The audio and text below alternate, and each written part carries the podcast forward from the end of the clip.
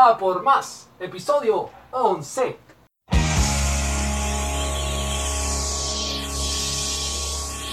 Desde Santiago de Chile para todo el mundo, www.felipetelchile.com presenta A por más, el podcast con Felipe, el encardinador de ideas.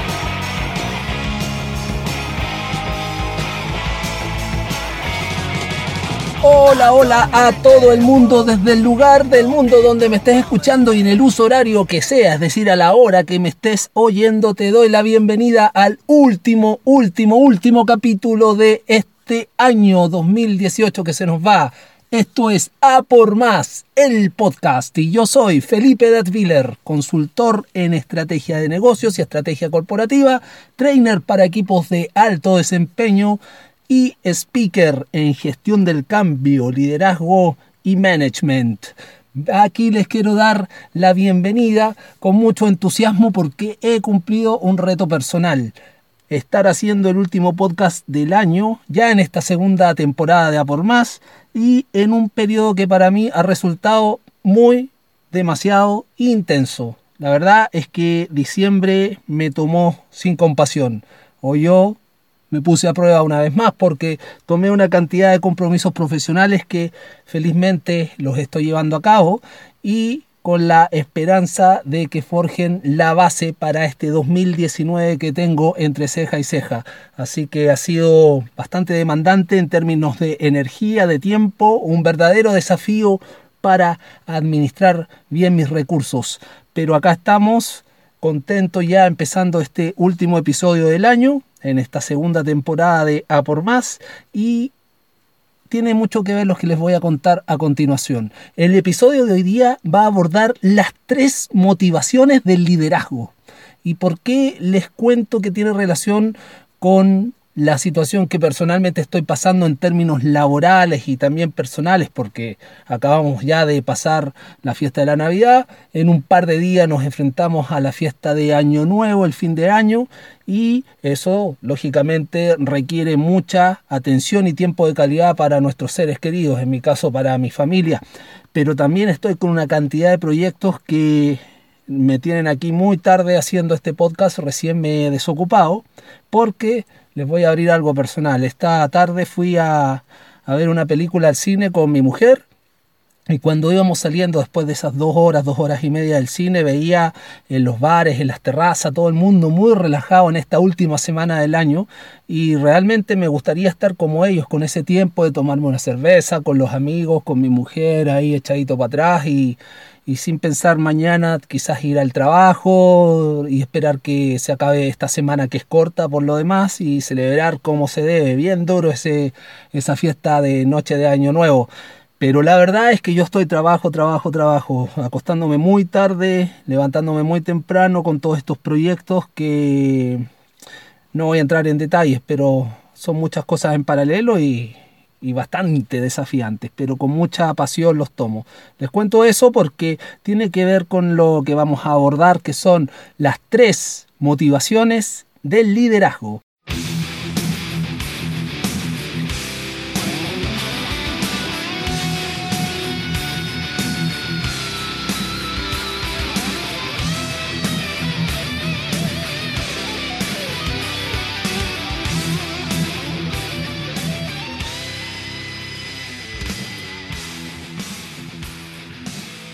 Y se han preguntado ustedes, amables oyentes, por qué a algunas personas siempre les gusta estar involucradas en actividades, aunque sea en el centro de padre, del colegio de los hijos, pero ahí están metidos.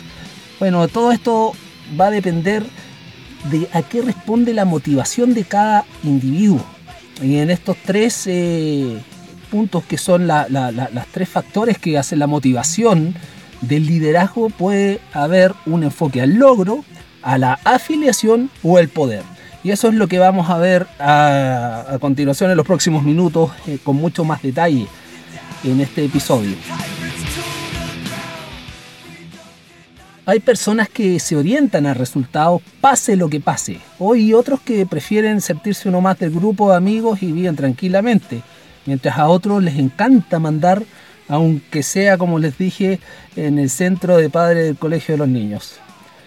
Esas diferencias dependen de la motivación que nosotros tengamos, lo que nos mueve como personas, como individuos. Y ha sido un tema de estudio por, de muchos sociólogos desde hace más de un siglo. Pero aquí voy a mencionar al capo, a David McLeland.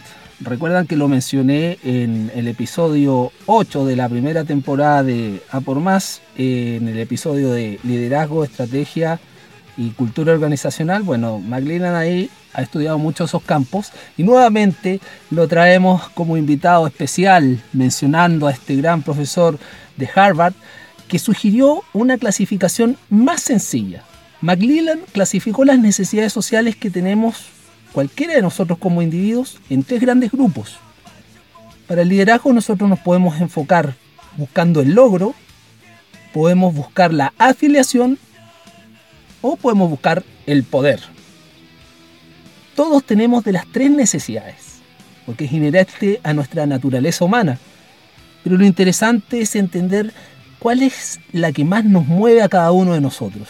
Y la intención que siempre ha tenido este podcast es que nos conozcamos a nosotros mismos para tener un desarrollo personal y que también va a repercutir y va a tener un impacto positivo en nuestro desarrollo profesional. Entonces, definitivamente al conocer cuál de estos tres enfoques para mm, que, que motivan nuestro liderazgo, vamos a saber cómo nos vamos a desempeñar en la actividad que escojamos desarrollar.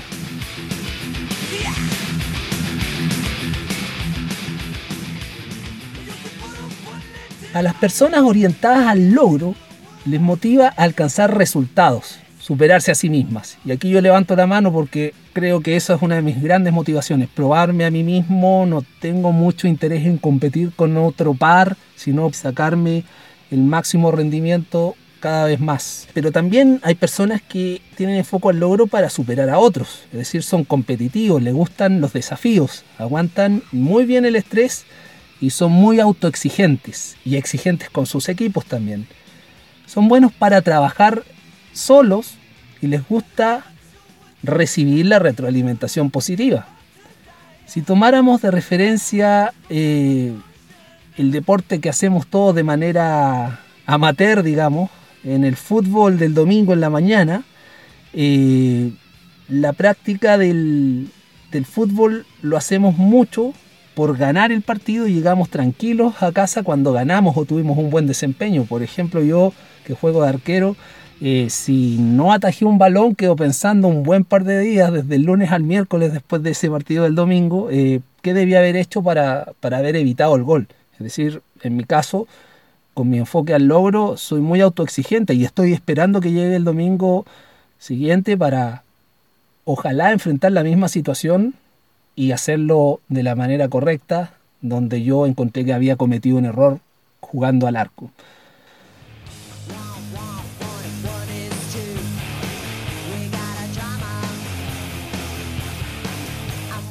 También están los afiliativos, donde también les voy a dar el mismo ejemplo al final de la descripción.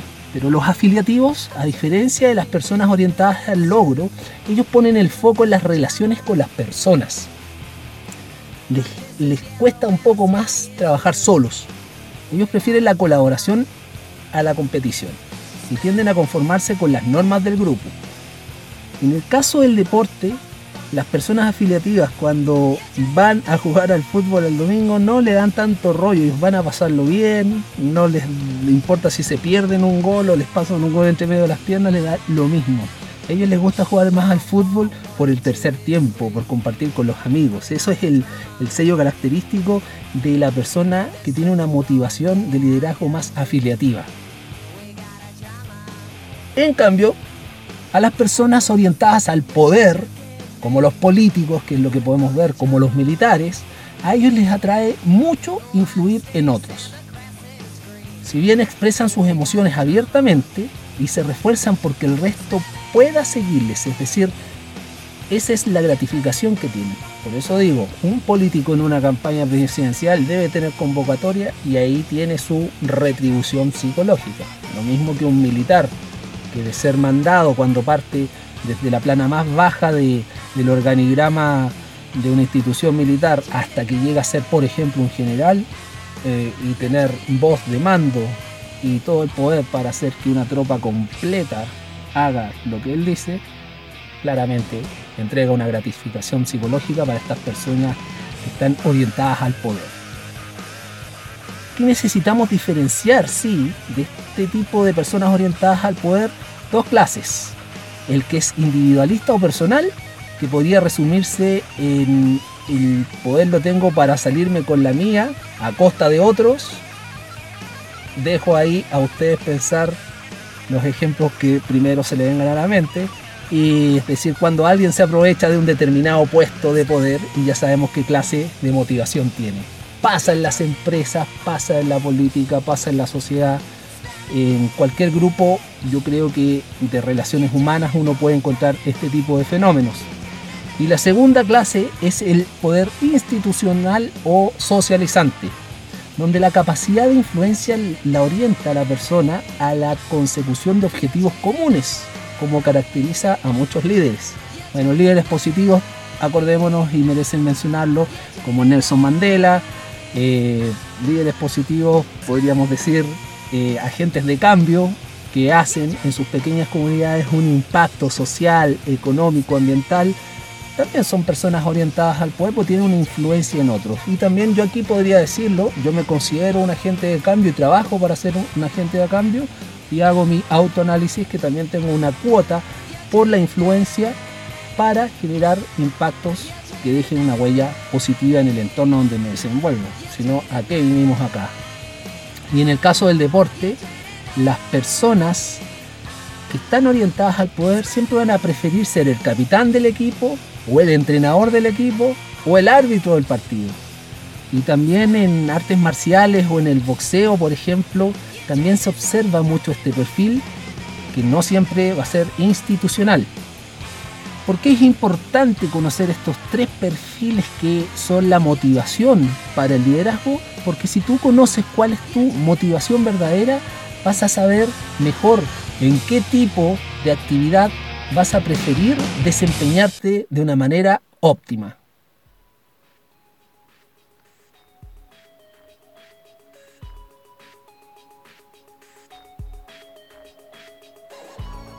Resumiendo entonces lo que hemos revisado en este último episodio del año 2018, aquí en A por Más, el podcast, hay tres motivaciones sociales para el liderazgo.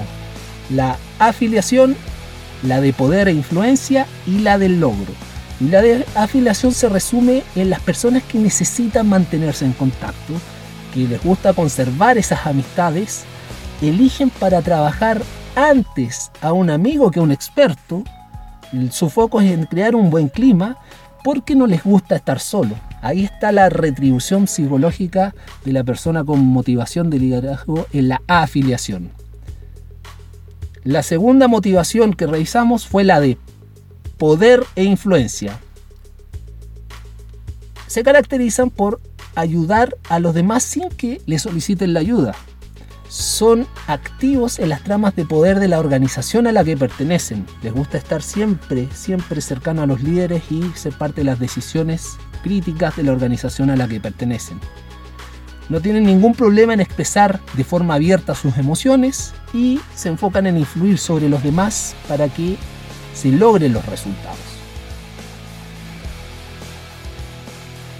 Y la tercera es la motivación social de un líder enfocada en el logro. Ellos se responsabilizan personalmente de los resultados, buscan expertos en quienes apoyarse, asumen el riesgo y se marcan objetivos ambiciosos, porque son resistentes al estrés. A mí me suena claramente como el perfil de un emprendedor. Pues bien, todos tenemos las tres motivaciones, ninguna es mejor o peor que otra. Simplemente la eficacia de estas motivaciones en nuestro liderazgo va a depender del tipo de actividad que nosotros escojamos desarrollar. Por eso tenemos que partir de la base de nosotros hacernos cargo de qué camino le vamos a dar a nuestra actividad de largo plazo. De una forma u otra, a cualquiera de nosotros nos atrae orientarnos a los resultados, sentirnos parte de un equipo e influir también en el resto.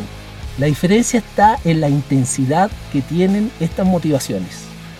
Hay personas que por alcanzar un objetivo son capaces de sacrificar su tiempo libre sin problemas, porque están enfocados al logro. Ahí está el sacrificio versus la retribución. En cambio, hay quien prefiere quedarse en un trabajo por el ambiente con los compañeros, independiente de que ese trabajo le ofrezca un desarrollo de carrera, pero es la sensación de afiliación lo que lo motiva a permanecer ahí. Y también hay quienes prefieren trabajar en un trabajo que les dé una cercanía a las redes de poder porque tienen, por ejemplo, un cargo de contador general. Lo curioso es que dichas motivaciones van cambiando con el tiempo y nos condicionan qué trabajos nos gustan más o qué actividades nos gustan menos y en cuáles seremos más destacados con nuestros resultados. Por ejemplo, yo la verdad es que nunca fui un líder innato hasta que salí del colegio, porque cuando estudiaba en el colegio yo estaba muy dedicado a la música, al underground. Bueno, probablemente en la música sí tenía cierto liderazgo en la banda porque componía y todo, pero nunca socialmente me interesó, me motivó ser un líder destacado en el colegio. Pero después fue cambiando mi motivación en la universidad, pertenecí a un centro de alumnos, eh, en el trabajo también fui teniendo cierta influencia, lo fui percibiendo, fui adquiriendo ciertas posiciones con un poquito más de responsabilidad y claramente ya el liderazgo estaba puesto en la camiseta que vestía día a día, pero a lo que me refiero con este ejemplo autorreferente es que la motivación fue cambiando con el tiempo, ya probablemente en el mundo profesional fui adquiriendo más liderazgo en lugar de las motivaciones que tenía cuando era un estudiante de colegio. En definitiva, si tú eres una persona muy orientada al logro, buscas retos y desafíos, eh, eso es, tu motivación. No te dejes llevar por una actividad que sea estable, rutinaria y que al final del día te va a estimular poco. Porque vas a terminar sintiéndote mal tú y dando malos resultados en la actividad eh, en la cual tú te comprometiste. Y si por el contrario ¿Tú crees que la motivación afiliativa, la buena onda, los amigos, un buen entorno laboral es lo más importante para ti? Cuida tus relaciones personales y acepta actividades donde se prime la colaboración más allá que la competitividad interna. Y si lo suyo, señor institucional, señor político, señor militar, es el poder, seleccione trabajos o actividades que le den visibilidad, muéstrese. Probablemente le guste ser actor, pueda ser candidato político o un parlamentario o pueda ser un funcionario de carrera militar, en fin, pero eso sí le va a permitir influir. Ah, y ahí hay un detalle, mientras yo tocaba en una banda a los 18 años y evitaba el servicio militar tenía conocidos que lo único que querían entrar a una escuela naval o a una escuela militar. Y yo decía que pasa en la cabeza de ellos. Pero probablemente ahí está la respuesta. Años han pasado para que yo pueda entender qué ocurría en la cabeza de las personas que tenían una, una motivación para obtener una posición que les permitiría influir en otros, aunque no fuese con una jerarquía marcada desde el principio, como es entrar a los 18 años a una carrera militar. Todo esto es enfocado a explicarles que si la actividad que estamos realizando hoy en día no alimenta nuestras motivaciones, tarde o temprano nos vamos a estar en conflicto. Y ya sea si somos empleados, somos emprendedores o estamos emprendiendo un desafío eh, artístico o algo para generar un impacto positivo, en fin, lo que sea, tarde o temprano vamos a entrar en conflicto porque todo lo que hacemos lo hacemos con un compromiso. Un compromiso con el resultado de la actividad y un compromiso con nosotros mismos para cumplir. Por esto vale la pena conocer la motivación más importante que tengamos nosotros para efectuar el trabajo o actividad que nos comprometemos a hacer. Y finalizando ya este año 2018, no quiero dejar de agradecer a todos los clientes que tuve eh, durante estos 365 días ya que se están yendo, eh, todos los clientes nuevos que confiaron en mí y los clientes que hemos eh, ido construyendo ya una relación La verdad es que para mí ha sido un año satisfactorio, con altos, bajos, cosas buenas, cosas no tan buenas. Conocí mucha gente valiosa que les mandaría un saludo a todos, pero se nos alargaría mucho el podcast. Gente que conocí este año y que realmente me entregaron lo mejor de sí. Y personas que también generaron situaciones que me pusieron a prueba y a esta altura del año estamos para ya agradecer, dar vuelta a la página, enfocarnos positivamente. Y quiero hacerles un regalo. La verdad es que aquí no quiero que este podcast se transforme como otros podcasts que he escuchado, como que les falta un poquito de sangre. Si bien le pongo mucho rock, que es una pasión, quiero compartir un poema que descubrí a mediados de este año o, terminando el primer cuarto de, de meses de, de, este año, por ahí por abril-mayo, descubrí una poesía de Juan González Moreno, un poeta español buenísimo, se lo recomiendo, y quiero compartirla por ustedes porque realmente fue como el soundtrack de, de mi día a día a partir de, del, final del primer semestre de este año. Y creo que es una de las obras eh, literarias que más me motivaron y aquí va para ustedes sin más preámbulo. Esto se llama Nadir, que es el punto de oscuridad cuando ocurre una especie de, eclipse. Eso significa Nadir. Pero acá va, Juan González Moreno dice, nunca conseguirán callarme, por mucho que se esfuercen todos los que me intentaron destruir. Mientras tú que puedes salvarme, con el corazón tocando el cielo, si sientes mi música dentro de ti. Tienes en tus manos tu futuro, aunque a veces lo más duro es ver que el tiempo inexorable corre contra ti.